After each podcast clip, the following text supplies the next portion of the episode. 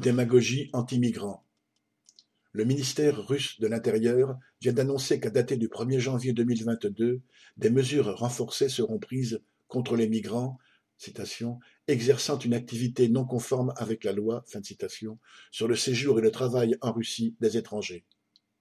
Ils seront passibles, citation, outre d'une amende jusqu'à 5000 roubles, soit 60 euros, de mesures d'expulsion et d'interdiction de retour sur le territoire russe. Fin de citation.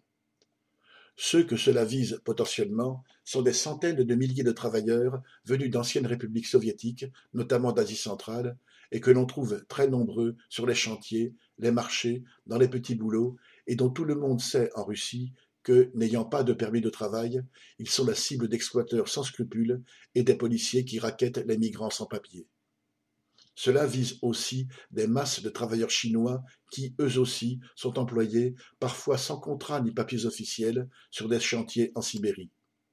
Ce qui scandalise les autorités comme certains journaux est qu'ils qui osent parfois faire grève massivement et saccager les locaux de leur employeur quand on ne les paie pas ou qu'on les prive de leur permis de travail.